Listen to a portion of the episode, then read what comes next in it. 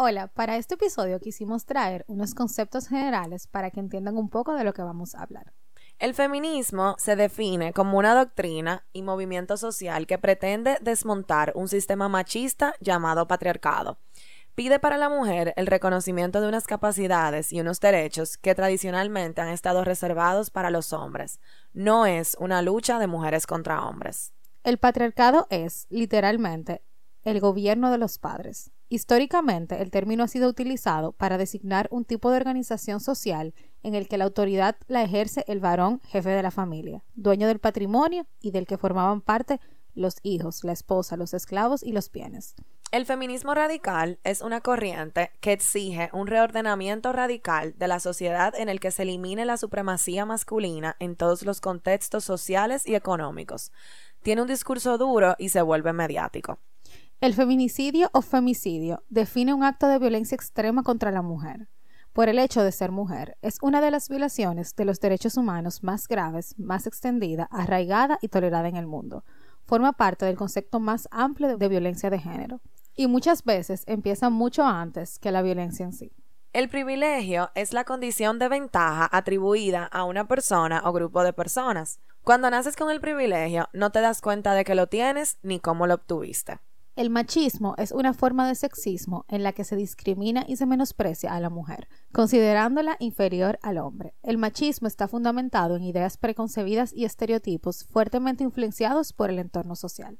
Y dentro de este se encuentran los micromachismos, que son pequeños gestos sexistas o machistas, algunos de ellos muy sutiles, que ayudan a perpetuar los roles de género. El machismo en sí, violencia suavizada contra las mujeres y la hipersexualización.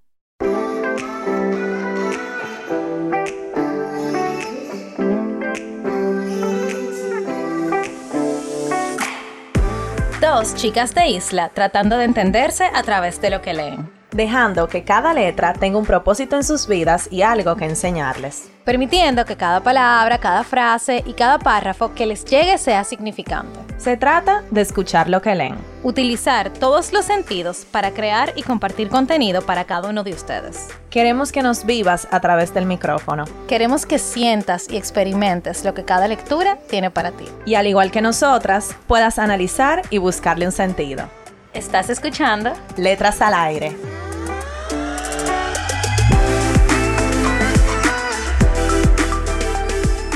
Hola a todos y todas, bienvenidos a otro episodio de Letras al Aire. Hoy es viernes de Letras al Aire y como último viernes de cada mes, hoy toca hablar sobre el libro de nuestro club de libros, que es Mujeres del Alma Mía de Isabel Allende. O sea, qué libro. Y se encuentran con sus hosts favoritas, Carol y Nicole. Hola a todos, estamos muy emocionadas como siempre por el episodio de esta semana. Es un tema actual, difícil y con el cual todas y todos nos podemos identificar. Anteriormente ya nosotras habíamos leído a esta autora, Isabel Allende. Eh, nos encanta esta autora, o sea, ella es el final. Y mm, este libro lo encontramos porque asistimos a una conferencia de ella virtual y ella estaba promocionando o hablando de este libro de Mujeres del Alma Mía y dijimos, ok, este tiene que ser el próximo libro. Pero no sabíamos que nos íbamos a encontrar con este viaje de emociones. Yo siento que nosotras eh, somos dos personas antes de leer el libro y después. Y aunque esto nos pasa con muchas de las lecturas del podcast, esta sobre todo marcó la diferencia. Bueno, y como Carol dijo, nosotras leímos un libro de ella que fue La Casa de los Espíritus que nos encantó. Y nuevamente Isabel nos vuelve a enamorar con esta lectura, que no es una novela, para nuestra sorpresa, que era lo que esperábamos, sino que es un recuento de ella a través del feminismo, cómo ella ha vivido, lo que ella ha hecho, lo que ella ha visto, y estas mujeres que impactaron en su vida por el feminismo.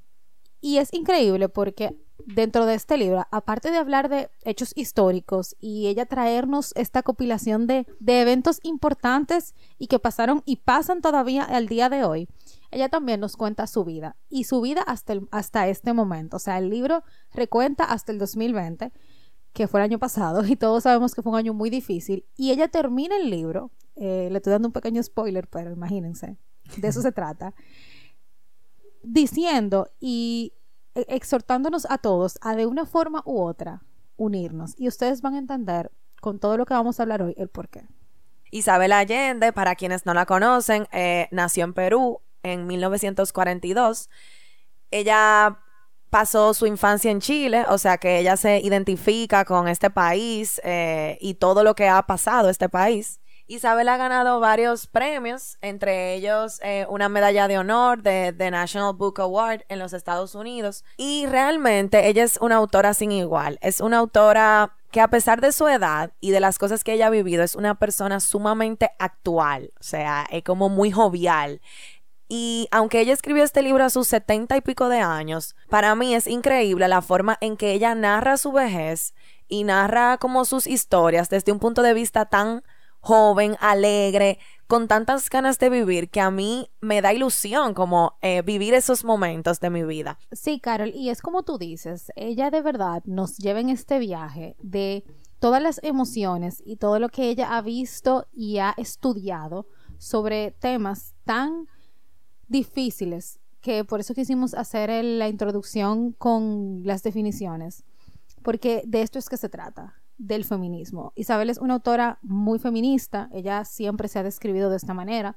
Nosotras llegamos a ella por nuestras mentoras, como siempre, se regalan dudas que la llevaron a un episodio y el escucharla hablar fue mágico, yo diría, porque como ella contó su vida en ese momento, y que ella tuviera tres matrimonios y fuera felizmente casada al día de hoy, nos sorprendió mucho porque son cosas que quizás no estamos tan acostumbrados a ver. O sea, felizmente casada en el sentido de que ella conoció a su actual esposo teniendo setenta y pico de años. O sea, ella se volvió a enamorar a esa edad. Y si leen el libro, Mujeres del Alma Mía, ella habla mucho de Roger, que es su actual esposo. Y como ella habla de él, es como si fuera una jovencita que está enamorándose por primera vez. Y eso para mí es hermoso. Ella tocó muchos temas en la lectura y uno de ellos es este viaje de la vejez. Muchos de nosotros, y yo incluida realmente, veo la vejez como ya, llegué a mi punto límite, ya no puedo hacer muchas cosas, eh, tu mente es otra, tus experiencias son otras, tu calidad de vida es otra. Y al yo escuchar y ver todo lo que Isabel Allende tenía para decirnos sobre su vejez, yo me emocioné bastante, porque ella cuenta que ella no ha dejado de vivir, no ha dejado de estar activa y energética ni un solo día y que ella sigue escribiendo porque eso es lo que a ella le apasiona. Entonces, qué poderoso es nosotros poder encontrar ese algo o esas cosas que nos apasionen tanto que tengamos 70, 80 y 90 años y como quiera las hagamos. Y también ella toca el tema de qué significa la vejez en la sociedad actual y es que nuestras personas mayores muchas veces, eh, si no tienen un hogar que se preocupan lo suficiente y no son prioridad, malpasan muchísimo. O sea, a mí me parte el alma muchas veces ver personas mayores pidiendo en la calle, personas mayores eh, viviendo situaciones de salud difícil que no pueden salir, pobreza extrema. Y eso lo vemos a diario. ¿Por qué? Porque lamentablemente en el sistema en el que vivimos, las personas mayores no son, no cuentan tanto. Y son personas que dedicaron su vida, sus 40, 50, 60 años a veces, a darle al país o a darle a la sociedad y que luego la sociedad debería retribuirles a ellos. Señores, hay fondo de pensiones, que se supone que es para eso. Y al final, todas esas cosas son hasta difíciles de tu conseguir. Son, son difíciles de conseguir. Y es como tú tienes que luchar por algo que te pertenece. Que como tu persona mayor, que ya tú no, no tienes la misma fuerza que antes, tienes muchísimas limitantes, la vida debería ser más fácil y no se la ponen más difícil. Si su familia no está arriba de su viejito, se quedan sin rumbo, sin calidad de vida. Y hasta las normas más sencillas, señores, como las filas de los bancos, que ponen prioritario mujer embarazada y personas mayores, ni siquiera las respetamos. O sea, en los supermercados tú ves muchísimas personas que tienen la posibilidad de mantenerse físicamente parados un buen tiempo, haciendo filas en esas filas reservadas para personas con prioridad. En los parqueos se ve, o sea, lo más mínimo que es tú ceder o que ellos puedan tener una fila exclusivamente para ellos, ni eso lo respetamos. Entonces, ¿cómo pretendemos nosotros, como sociedad, exigir derechos a veces cuando no respetamos los derechos de los más vulnerables. Y de eso se trata el episodio de hoy, de los derechos de los más vulnerables. Y ojo, no estamos diciendo que son personas indefensas y que no tienen capacidades, o sea, no es eso, pero son personas que ante la ley, ante la sociedad, no son reconocidas como tal y no se les da a veces el valor y la importancia que tienen. Sí, y tú sabes también, tú diciendo eso, Isabel en su libro habla mucho de esa parte, de que independientemente de que ella tenga muchísimas limitantes, de las que tenía hace 20, 30 años, ella sigue siendo una persona activa, como tú dijiste, una persona energética, y no por ser viejo significa que tú dejaste de vivir. Al contrario, es una etapa hermosa. Lo que pasa es que es muy pisoteada esa etapa. Y muchas veces nosotros, o sea, ahora que nosotros estamos jóvenes y eso, vemos la vejez lejísimo, pero con Dios delante, todos vamos a llegar hacia allá. Y conchale, yo quisiera tener como esa esperanza de que cuando yo llegue a una edad, yo pueda estar tranquila de que yo voy a tener las cosas básicas resueltas, de que yo no voy a tener que estar pasando lucha, de que yo no voy a tener que estar pasando trabajo, luego de yo dar una vida sirviendo en un país. Y ese es uno de los temas, señores, que toca Isabel en este libro. No es el más fuerte porque se enfoca más en el feminismo y en las mujeres, pero creo que como en esta etapa que ella está viviendo de, la vejez, ella aquí quiere como contar eso. Y que poco a poco podamos aprender a valorar a nuestros seres allegados que están en una edad, en una edad de la vejez. O sea, ¿cuándo fue la última vez que tú fuiste a ver a tu abuelo? Sí, y a esas personas que te criaron muchas veces, o sea, los abuelos crían, señores, eh, tuvieron ahí para ti, em, te añoñan, te, y, y que, te malcrían un chin, porque los abuelos son súper apoyadores. Óyeme, uno tiene que, que, que, pararse en su día a día, como dejar también como las rutinas y el día a día y el ajetreo de lado, y uno pensar en esos seres mayores que uno ama tanto, porque yo sé que, que el amor de los abuelos es especial. Llamarlo, preguntarle cómo está, cómo le fue hoy. Y que uno no sabe el bien que uno le está haciendo con esa llamada, que ellos nos están esperando, porque cuando yo creo que cuando uno llega a cierta edad, uno deja de esperar muchas cosas, pero esa llamada ese día, quizá para ellos le, puede hacer el, el, día de wow, eh, Carol me llamó, Nicole me llamó para saber cómo estaba, y qué lindo tener eso, y poderlo hacer, porque las personas, y Isabel lo dice en su libro, con los años vienen las pérdidas. Y mientras más años tú tienes, más personas, cosas y demás tú pierdes. Entonces, mientras estamos hoy aquí, aprovechemos lo que tenemos en vida. Porque los que ya se fueron siempre van a ser un buen recuerdo. Pero aprovechemos esta ahora. Tú sabes que tú diciendo eso me acuerda mucho a mi abuelo, que él relaja diciendo que todo el mundo como que, ah, que en el funeral llora y esto y que lo otro, pero hoy en vida, en vida que te tienen que celebrar, porque ya después de que tú estás etericado, como él dice, ya tú no sabes nada. O sea, ya tú te fuiste, ya no, no tienes conciencia. Entonces vamos a aprovechar a nuestros viejitos, señores, a quienes todavía tenemos el privilegio de tenerlos vivos. Claro que sí, totalmente. Y pasando a la segunda parte, que es el tema más fuerte que toca Isabel, del feminismo y todo lo que esto lleva y ha conllevado con los años.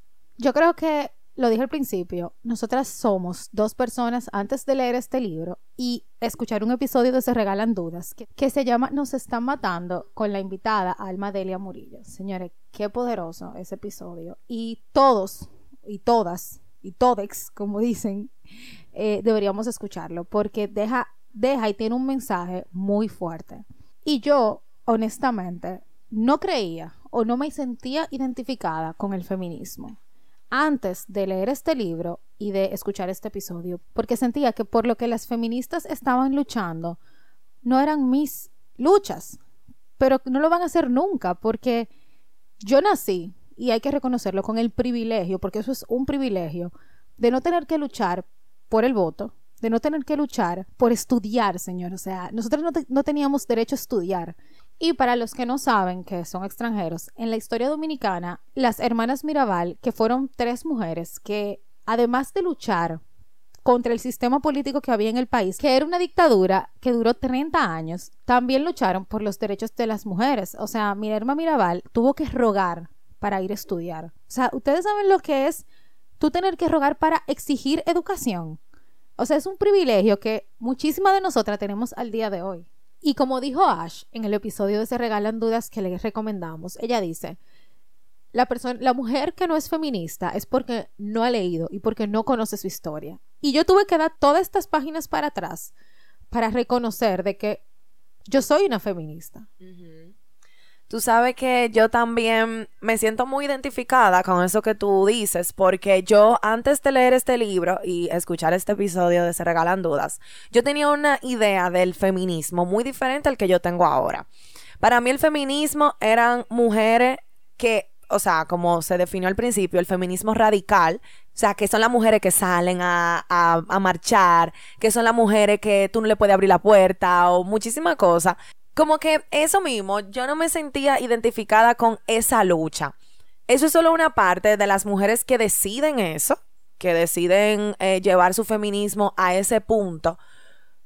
Pero leyendo el libro y viendo todos estos hechos históricos juntos, uno detrás de otro, no aislados como nosotras lo vemos, de que, ah, ok, en un punto las mujeres no podían votar, ah, ok, en un punto las mujeres no podían usar anticonceptivos, ah, ok, en otro punto eh, las mujeres no tenían derecho a opinar en su casa o, o lo que sea. Pero verlo todo de que uno detrás de otro, óyeme, no son dos ni tres cosas que, que las mujeres hemos tenido que pasar simplemente por el hecho de ser mujer.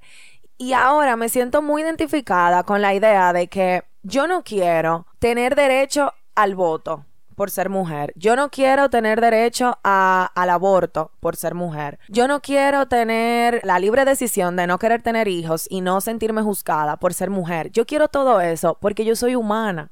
Y para mí eso es lo que busca el feminismo y es algo que ahora yo me siento totalmente identificada. Como dijo Nicole, nosotras somos privilegiadas y sé que muchas de ustedes que nos escuchan también lo son y por eso no sabemos lo que tuvieron que pasar nuestras mujeres pasadas para que nosotras hoy pudiéramos tener todos estos derechos libres y todavía faltan cosas que creo que en un futuro, en 30, 40, 60 años, las mujeres de esa generación van a mirar atrás y van a decir, wow, ¿Cómo es que todavía en ese tiempo no se podía hacer tal y tal cosa o la mujer no tenía derecho a tal y tal cosa? Es una lucha que, que ha ido avanzando, pero no se ha terminado.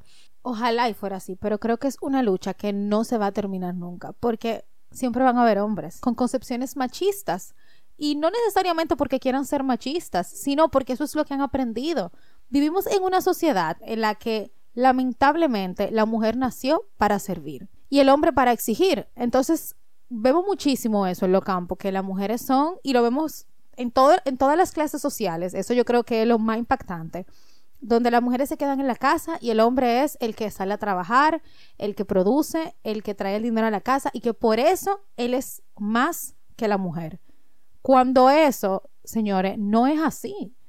Yo no considero, y ojalá que todos lo viéramos desde ese punto de vista, que porque el hombre sea el que traiga dinero a la casa, él puede hacer lo que quiera con, la mujer. O sea, yo eso no lo veo y, y, no lo entiendo tampoco. Pero aún así pasa y va a seguir pasando. Entonces, la lucha de nosotras y de todos, todos, es educarnos. Educarnos y ponernos en la posición de todas las mujeres que viven al día de hoy atrocidades, señores. O sea, la mutilación genital, o sea, señora, las mujeres le quitan el clítoris, los labios eh, interiores o exteriores para que no sientan placer, porque lo único que ellas vienen a hacer al mundo es parir. O sea, ¿cómo es eso posible? Que al día de hoy, en algunas culturas, claro, esto no es en todos los sitios, esto todavía se permita.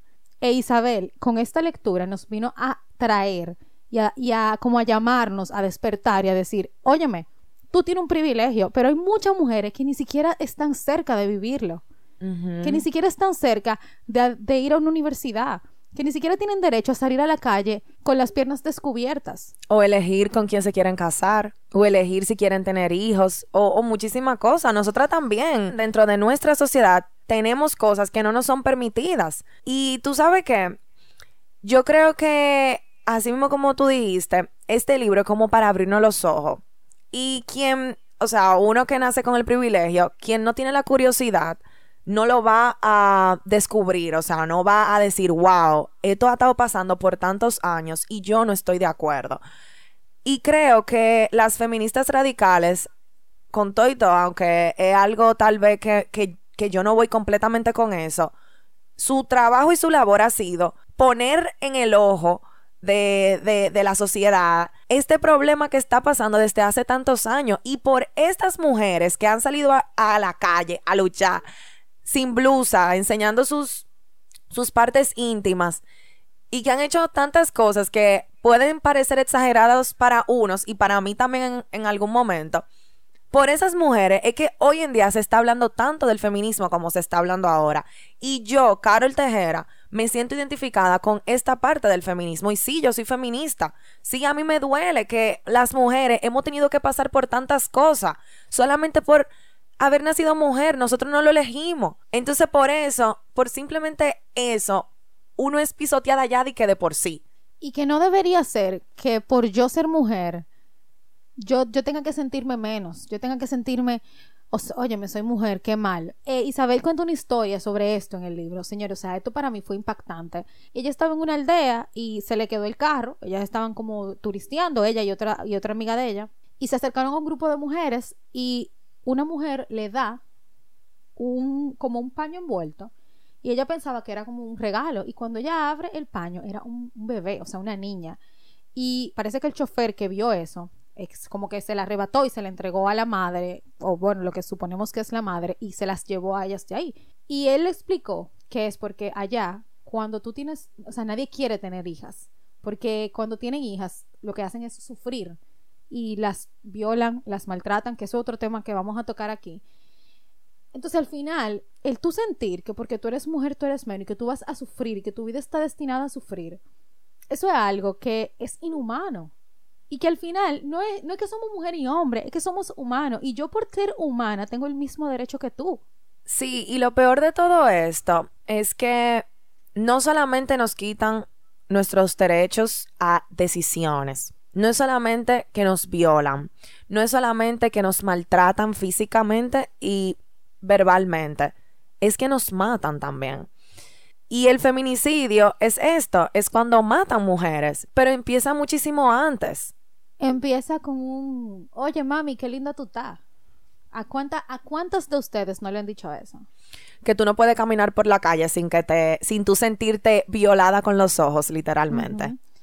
Que eh, yo, a mí me pasó esto, eh, y esto me lo contó una amiga que le pasó a su hermana, y ella estaba caminando por la calle, ella tenía unos shorts cortos, señores, shorts que usa todo el mundo, y ella estaba caminando y pasó por un colmado y un delivery le dijo, y por eso que ya dicen después, que por qué que uno le hace eso.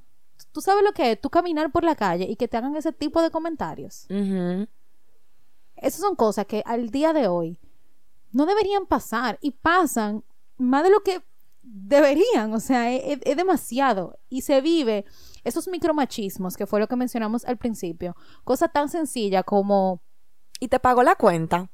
Esa es la pregunta típica en cada cita. Cada primera cita, él tiene que pagar la cuenta. Eso no está mal, el que él pague la cuenta. Amén. No una exigencia. No debería ser una prioridad. Exacto. ¿Y por qué no debería de ser una prioridad? Uno, porque que uno, uno que lo hace.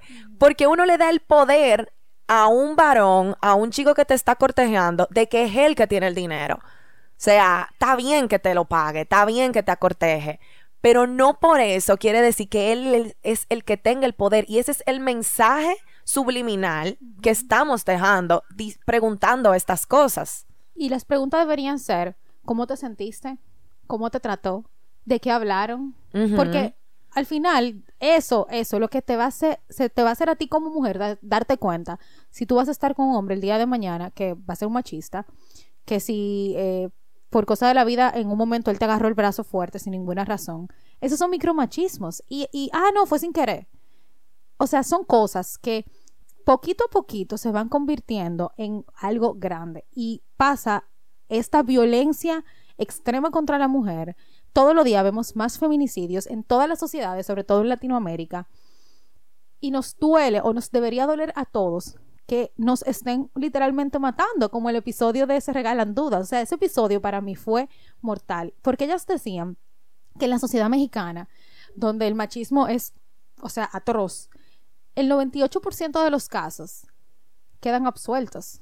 O sea, los casos de feminicidio en los cuales hombres matan a mujeres por la razón que sea, por el hecho de ser mujer, quedan absueltos. Porque es más fácil, o se ve más fácil, el tú no denunciar el hecho para no poner las cosas incómodas. Ay, yo no quiero que, que eso sea incómodo. O, por, por- o porque muchas veces pasa que parte de tu familia, entonces para no romper lazos familiares, cosas así. Exacto. e- Es más fácil eso que tú alzar la voz y decir, esto está pasando, o esto pasó, o esto me pasó. Porque muchas veces pasa, y lo vemos, y lo vemos diario, que una mujer dice que fue, que fue violentada físicamente, que fue abusada sexualmente, que fue acosada laboralmente, y porque son posiciones o personas que tienen poder, no les creen. Eso es mentira. Ella lo que está es atrás del jefe. Ella lo que está es... eh, Buscando un beneficio o un puesto. Ella se lo buscó eso. ella le dio apertura, etcétera, etcétera. Y con este tema tampoco queremos que los chicos sientan que estamos generalizando. No. Hay muchísimos hombres, y lo habla Isabel en su libro, empezando por su propio hijo, que son voceros de esta lucha de las mujeres. Como dijimos al principio, no es una lucha de hombres contra mujeres, es una lucha contra el patriarcado, que es un sistema machista, que es en donde a las mujeres nos oprimen. Y no estamos diciendo tampoco que no existe al revés, que no existen mujeres que matan hombres. Claro Violencia que sí. contra los hombres, sí, claro. Violencia a los hombres existe muchísimo, más de lo que nosotras pensamos, donde mujeres eh, violan a hombres. Pero en este caso estamos hablando de un grupo vulnerable. Y las estadísticas, señores, lo dicen, que somos un grupo vulnerable y somos las más afectadas. O sea, no es que no exista del otro lado, pero de este lado eh, Existe demasiado. existe, eh, eh, eh, es abrumante. Eh, eh, da miedo, da miedo de verdad. Entonces por eso es como abrir los ojos a esto y no lo personal ni sentirse ofendido ni en ningún momento estamos hablando de genera no estamos generalizando. No, o sea, literalmente estamos poniendo los hechos sobre la mesa porque creo que muchas veces se quedan en el aire. Porque muchas veces vemos noticias de este tipo y en vez de impactarnos decimos, ay, eso pasa todos los días. No, es que no es que eso pasa todos los días, es que ¿por qué eso pasa todos los días? O sea, ¿qué estamos haciendo mal nosotros como sociedad? Que eso está pasando todos los días. O sea, yo me acuerdo un día que aquí yo estaba leyendo noticias de República Dominicana y señor, y yo vi como cuatro feminicidios diferentes en un solo día en provincias diferentes y yo me quedé, pero Dios mío, ¿qué es lo que está pasando? ¿Qué nos está pasando? Y muchas veces nosotras como mujeres no es que tenemos la responsabilidad, pero lo permitimos y lo permitimos por lo que nos han enseñado, pero también porque creemos que nos lo merecemos. Yo no merezco que nadie me dé golpe. Yo no merezco que nadie me maltrate, que me hable mal. Yo no merezco que nadie me diga que yo no puedo estar en una posición de poder porque yo soy mujer. Y como dijimos, esto es una lucha que viene hace muchísimos años porque toda la vida y nada más si si no me quieren creer, nada más tienen que mirar a su alrededor. Los hombres, en su mayoría, son los que ocupan los cargos de poder. ¿Cuántas presidentas hemos tenido en nuestro país? ¿Cuánta vicepresidenta en comparación con hombres vicepresidentes? Sí, y no solamente eso, o sea, las aulas están llenas de mujeres estudiando ma- más que hombres. O sea, mi promoción de la universidad, el número de mujeres triplicaba al número de hombres y aún así los hombres ocupan posiciones de poder más que las mujeres. Entonces, ¿qué es lo que está pasando? ¿Dónde están todas esas mujeres que están estudiando, que se están fajando en la universidad, que están trabajando, que no las estamos viendo representadas? Sí, hay muchas mujeres al día de hoy, y soy testigo, porque lo vivo creo que en mi día a día, que tienen posiciones eh, de liderazgo que son, deberían ser re- más reconocidas. Las hay, pero las hay en la minoría. Y queremos ver más mujeres y no por ser mujer, porque aquí no estamos hablando de que por ser mujer deberemos tener deberíamos tener posiciones de poder, no, sino porque también nos fajamos y a veces nos fajamos hasta más. Entonces, ¿dónde están? ¿Dónde estamos? Hace solo 125 años empezó un proceso que no ha terminado en donde las mujeres votan. Y es increíble cómo nosotras representando, vamos a ponerlo equitativo, 50% de la sociedad, le damos el poder, o sea, votamos para que hombres ganen y no se nos retribuye para atrás. Ahora es que yo estoy viendo en mi país que hay cargos políticos que los están ocupando mujeres. Ahora hay una vicepresidenta, ahora hay una alcaldesa y algunos cargos más. Y estoy viendo la lucha de mujeres dominicanas con un tema que es parte de, de todo esto que hemos estado hablando, que es el aborto. Y cómo las mujeres valientes, porque es valiente eso, ya que, verdad, la sociedad juzga y mira, como vivimos en un país religioso, eh, cómo mujeres valientes se paran por defender sus convicciones. Y para mí es hermoso ver que tenemos el coraje ahora mismo de hacerlo, en donde hace varios años teníamos más miedo. Y ahora lo estamos haciendo con miedo, está bien, pero lo estamos haciendo y juntas. Y nosotras somos las privilegiadas, que podemos ver eso. Imaginémonos nuestras madres, nuestras abuelas, bisabuelas, tatarabuelas, que no tuvieron la oportunidad ni siquiera de votar. Entonces, esto, eh, este machismo, este sistema social del patriarcado, todo esto, cada país, cada sociedad lo vive de una forma u la otra. No importa que haya leyes que promuevan los derechos de la mujer, no importa que haya eh, impunidad ante esas personas que violentan a las mujeres, no importa, se vive y se va a seguir viviendo porque es una lucha constante. ¿Cómo nosotros nos involucramos en esta causa? ¿Cómo yo puedo ser más sensible a la situación, siendo hombre o siendo mujer? Y podemos hablar de el más importante que es la educación.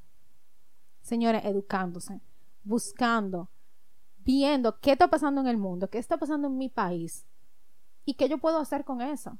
Sí, porque el cambio empieza en uno. Hasta un comentario machista que yo dejé de hacer, hasta yo, yo siendo mujer, porque no hemos dicho esto, las mujeres hacemos muchos comentarios machistas. Hasta eso que yo pueda dejar de hacer, yo estoy ayudando porque me estoy ayudando a mí. Y quizá eso puede evitar que el día de mañana a mí me estén dando golpe en mi casa.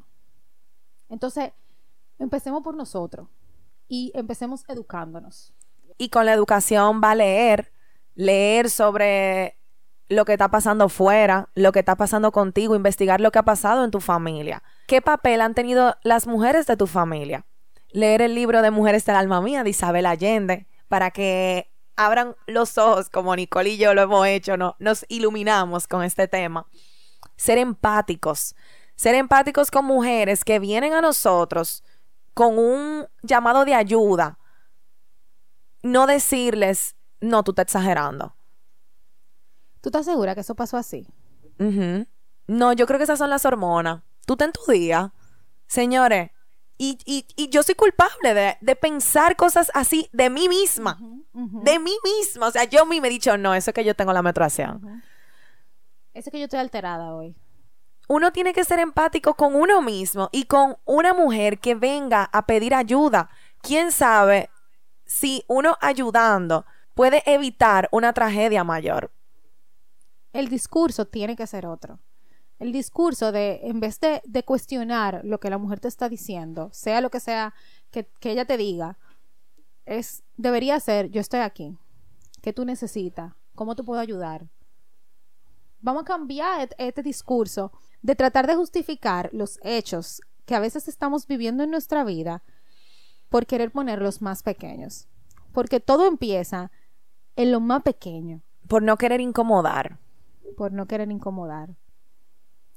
Por no querer hacer sentir mal.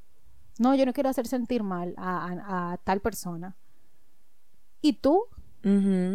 Tú sí te tienes que sentir mal. Tú sí te tienes que sentir incómoda. Porque tú tienes un familiar que se la pasa mirándote cada vez que tú, que, que tú estás en tu casa, que tú no puedas ponerte unos shorts porque tú tienes miedo de, de lo que vaya a pasar. O sea, ¿qué vida es esa? Y nadie se lo merece. Ninguna nos lo merecemos. Y aquí entra una parte que a mí me encantó y creo que fue una de mis partes favoritas del libro. Y una de las soluciones que nos ofrece Isabel es la sororidad es unirnos como mujeres, es reconocer que la energía femenina tiene poder. Juntas, señores, aunque suene cliché, somos más fuertes. Juntas nos sentimos invencibles. Cuando yo paso tiempo con mis amigas, yo me siento la, la persona más afortunada del mundo agradecida, feliz. Cuando yo paso tiempo con mujeres que piensan igual que yo, que yo conecto, que tenemos un momento chulo hablando, yo me siento bien, me siento feliz. Y es la sororidad, es no le hagas a otra mujer lo que no te gustaría que te hicieran a ti. Escucha a otra mujer, ayuda a otra mujer. No juzgues a otra mujer, no critiques a otra mujer. No envidies a otra mujer. Sé el escalón para que otra mujer suba. Porque así mismo te van a dar la mano a ti. Claro. Estamos en la misma lucha. Es la misma lucha. Con nosotras mismas. Entonces, no puede ser que sea la lucha contra las mujeres. Exacto. O sea, eso no tiene sentido. Porque al final buscamos lo mismo, de una forma u otra, siendo radicales, siendo extremistas, siendo no tan eh, feministas, estamos buscando lo mismo. Y podemos terminar este episodio con alguna frase del libro que nos impactó y quisiéramos compartirles a ustedes. Algo que me gustó mucho de este libro es que Isabel incluye poemas, canciones, escritos de otras personas referentes al tema feminismo o la vejez o el amor y así. Y uno de los poemas que para mí fue poderosísimo escuchar fue el siguiente. Se llama Arde de Miguel Gane y dice, no, calladita no estás más guapa, tú eres preciosa cuando luchas, cuando peleas por lo tuyo, cuando no te callas y tus palabras muerden, cuando abres la boca y todo arde a tu alrededor. No, calladita no estás más guapa, sino un poco más muerta. Y si algo sé sobre ti es que no he visto a nadie jamás con tantas ganas de vivir gritando. Ya no hay más nada que agregar. Y en ese mismo sentido, eh, yo creo que lo que más nos mueve como seres humanos es el amor. Y muchas veces el amor lleva a que nos pongamos de último como mujeres. Y este escrito me gustó mucho porque refleja el cómo nosotras a veces somos lo último en el escalón, lo último. Tendemos a postergarnos por los hijos, los compañeros, los padres, por casi todos los demás. Nos sometemos y sacrificamos por amor, eso nos parece el colmo de la nobleza. Mientras más sufrimos por amor, más nobles somos, como se ve claramente en las telenovelas. La cultura exalta el amor como lo más sublime y nosotras caemos de forma voluntaria en esa trampa deliciosa por culpa del tumor que tenemos en el cerebro. No me excluyo, mi tumor es uno de los más malignos. Y es así. Yo creo que si hay algo que nosotras como mujeres tenemos que reconocer es que somos entregadas. Somos entregadas damos todo lo que tenemos por quienes están a nuestro alrededor en cada momento. Y eso es parte también de cómo podemos buscarle solución al problema y es reconocer las cosas buenas que tenemos. Las mujeres somos multifacéticas, señores. Y eso yo, sí. yo lo compruebo todos los días de mi vida. O sea, yo puedo hacer muchas cosas a la vez y veo hombres en mi vida que no lo pueden hacer, que me dicen que yo no puedo, yo tengo que estar haciendo una sola cosa. o dos máximo. como, exacto, como dos, sí, claro, no quito que haya hombres que puedan hacerlo, pero la generalidad es que las mujeres, eso es como nuestro don. Sí, y no, y tampoco quitamos que los hombres tengan dones que nosotras no tenemos, muchísimo. Claro. Pero nosotras hemos reconocido demasiado los dones de los hombres. Sí. Vamos a reconocerlo de nosotras ahora. Y es eso, somos multifacéticas, nos entregamos muchísimo, somos serviciales, somos fajadoras, porque las mujeres somos fajadoras, sí, haciendo trabajo de la casa como haciendo trabajos, eh, otro tipo de trabajo, pero nos fajamos. Nos sacrificamos. Tenemos el milagro de ser madres, de poder dar a luz quienes lo decidan. Tenemos, señores, y aquí nadie me puede contradecir, un sexto sentido. La intuición, las mujeres la tenemos muy desarrolladas confíen en su sexto sentido, confíen en sus corazonadas. Que casi siempre, ¿verdad? Porque tenemos que darle el beneficio de la duda, son acertadas. Hay muchísimas cosas más y sabemos que cada una en su individualidad también eh, tiene cualidades y valores indescriptibles y nos gustaría que ustedes también se lo reconozcan, que tomen tiempo para reconocer lo bueno que tienen y señores, dar una mano amiga a aquella mujer que lo está necesitando. Y yo creo que lo más importante de todo esto, al final, es que nos sintamos identificadas en lo que estamos viviendo. O sea, yo no me sentía identificada con el feminismo y este libro y Se Regalan Dudas vinieron a despertar todos mis sentidos al punto de que nosotras hemos llorado en este episodio y ustedes ni siquiera se han dado cuenta. Tal vez no se han dado cuenta, hay que ver. Y creo que eso es lo más importante. Busquen causas que les identifiquen, que se sientan que son parte de algo. Porque yo me siento parte de esta lucha contra la violencia de la mujer, esta lucha constante porque se nos reconozca por lo que hacemos, por lo que somos y por lo que conseguimos, señores, porque conseguimos muchísimas cosas. Entonces vamos a eso, vamos a, a buscarnos dentro de esa pequeña cosa que, que nosotros podamos hacer para identificarnos. Así que nada, señores, gracias por llegar hasta aquí, gracias por compartir con nosotras este episodio, gracias a cada una de las lectoras de nuestro club de libros, que hasta ahora somos mujeres, em, por leer con nosotras este libro maravilloso. Recomiéndenselo a alguien, léanlo, señores, eh, se lo recomendamos a todo el mundo. Eh, no está de más aprender y educarnos sobre estos temas que pasan todos los días en nuestro alrededor y pueden suscribirse a nuestro newsletter en el link de nuestra bio de Instagram, que es arroba letras al aire podcast. Le volvemos a recordar el libro de esta semana, Mujeres del Alma Mía, de Isabel Allende. Así que nada, gracias por todo y nos escuchamos el próximo viernes. Bye.